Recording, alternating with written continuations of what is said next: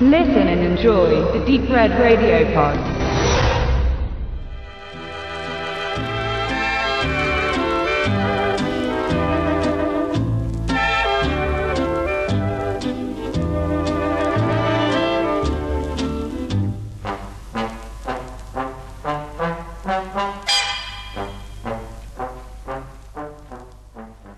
Seinem Spielfilmdebüt Kronos, das wie viele seiner folgenden Filme zwischen Drama, Fantasy, Horror und Momenten voller Komik meandert, geht Guillermo del Toro bereits dem Mysterium des Lebens selbst nach und er huldigt bereits der enormen Kraft der Bilder. Besser als im Spielfilm, so erdachte es sich del Toro wohl seither, lässt sich die Leidenschaft für Figuren, für Kreaturen, deren Abbilder und deren Zeit auf dieser Welt und der anderen Welt nicht zum Ausdruck bringen.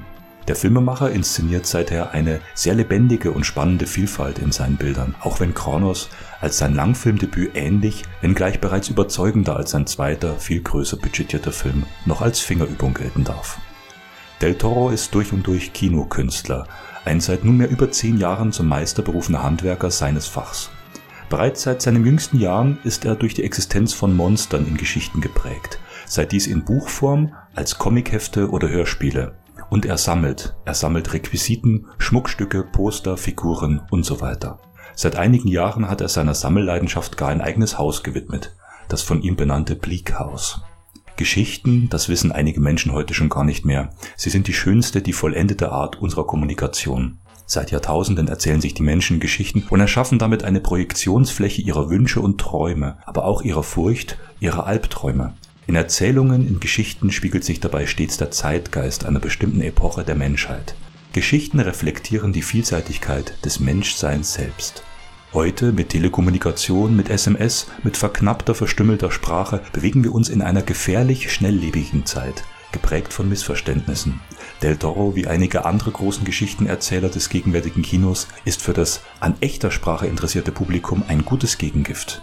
Sprache, verbal oder mit Gesten und Formen, ist für den gebürtigen Mexikaner Guillermo del Toro, das zeigt er immer wieder, der Lebensinhalt. Von Leidenschaft, von Formen und Kommunikation ist stets viel zu spüren in Del Toros Filmen, auch in seinem sicherlich am wenigsten überzeugenden Werk Mimic von 1997, sein US-Debüt unter Miramax vier Jahre nach Kronos.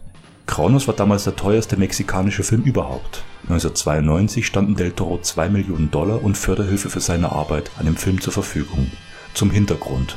In Kronos geht es um Zeit.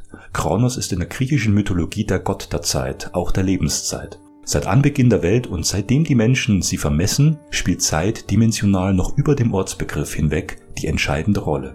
Wir leben eine bestimmte Zeit. Mit der Zeit erinnern wir uns. In Abständen von Erfahrungen entscheiden wir, entwickeln uns weiter. Diese existenzielle Frage wird in Del Toros Kronos hübsch beiläufig eingeführt, begleitet uns durch eine für eine Zeit lang recht unklar erscheinende Kriminalgeschichte, bis sie schließlich ein packendes und nicht gerade blutleeres Horrordrama mit einem vollständig autarken fantastischen Element und deutlicher Inspiration durch Goethes Faust vor unseren Augen entfaltet. Und wie eine Kritik niemals, ich betone niemals, das rezensierte Werk kompensieren darf, verdonnere ich jeden auf die Schulbank, sich Kronos natürlich erst einmal selbst anzuschauen, bevor vielleicht mit Shape of Water oder Pans Labyrinth erstmalig und hoffentlich wieder fortgefahren wird. Die Namen, die Begriffe sind bei Del Toro stets bedeutungsschwanger.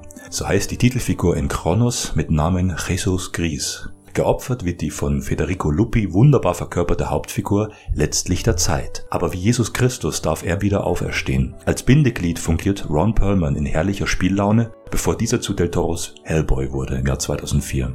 Perlman spielt Angel de la Guardia. Und da er einen Bösewicht spielt, ist er eben kein Wächter der Polizisten, wie eine direkte Übersetzung von Angel de la Guardia vermuten ließe, sondern bewusst metaphorisch als der Schutzengel selbst. Doch wir stellen uns die Frage, vor was bzw. wen wird oder soll Perlman in dieser Geschichte beschützen?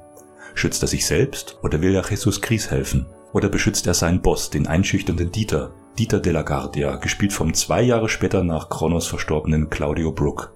Es ist die Menschheit selbst, und zwar vor der Erkenntnis, dass ein Untoter wieder zum Leben erwacht ist, ein verwandelter Vampir, der sich vom Blut ernährt, so wie Christus im letzten Abendmahl es seinen Jüngern vormachte.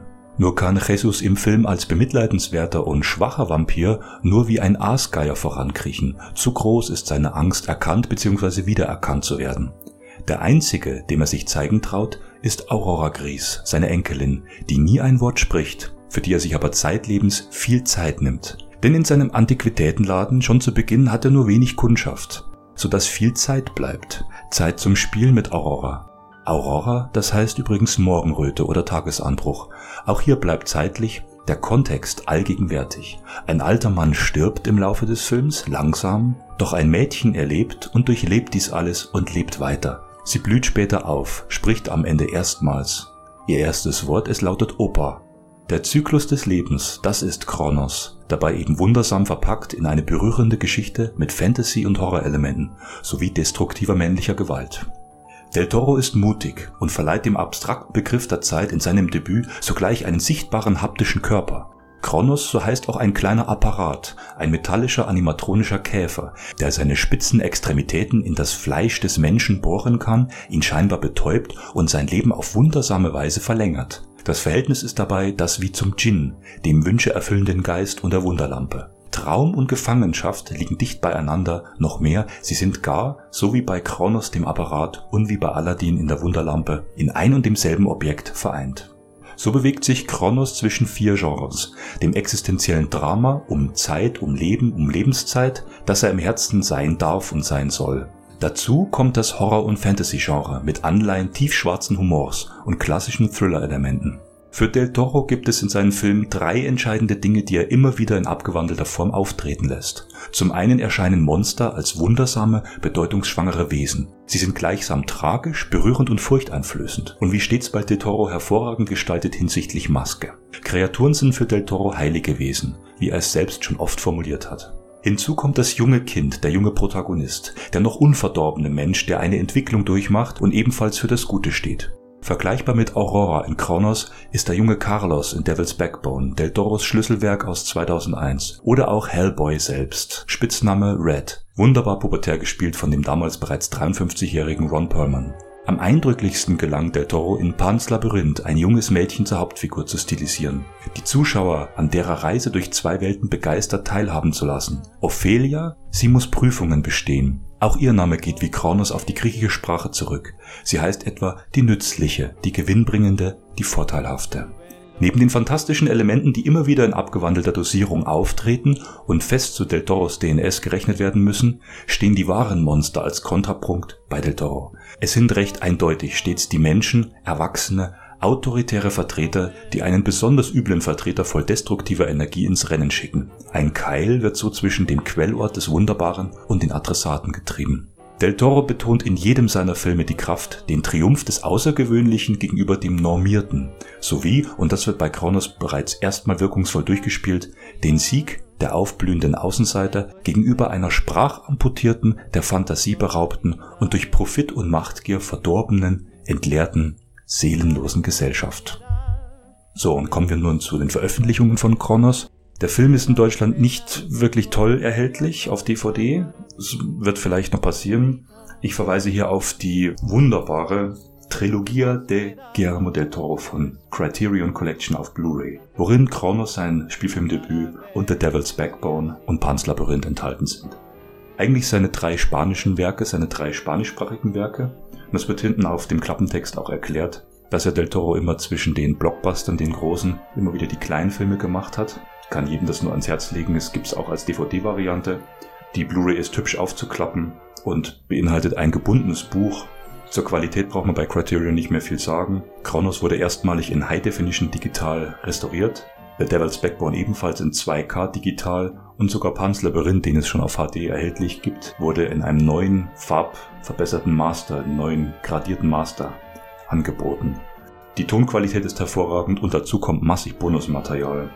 Del Toro führt uns zum Beispiel auf der ersten Disc, wo Kronos drauf ist, durch sein Bleakhaus, durch sein eigenes Haus, in dem seine ganzen Sammelgegenstände stehen. Es gibt tolle ähm, Skizzen, Zeichnungen von Del Toro selber im Buch und einen Kurzfilm von 1987, Geometria von Del Toro. Es sind viele weitere Bonusmaterialien dabei, ich kann es jedem nur ans Herz legen. Und da ja Devil's Backbone bald als Mediabook in Deutschland herauskommt, hoffen wir auf ähnliche Qualität. Ich entlasse euch in die wunderbare Welt Del Toros. Tschüss, danke. Bonita. Haz pedazos tu espejo para ver si así dejo de sufrir tu altivez.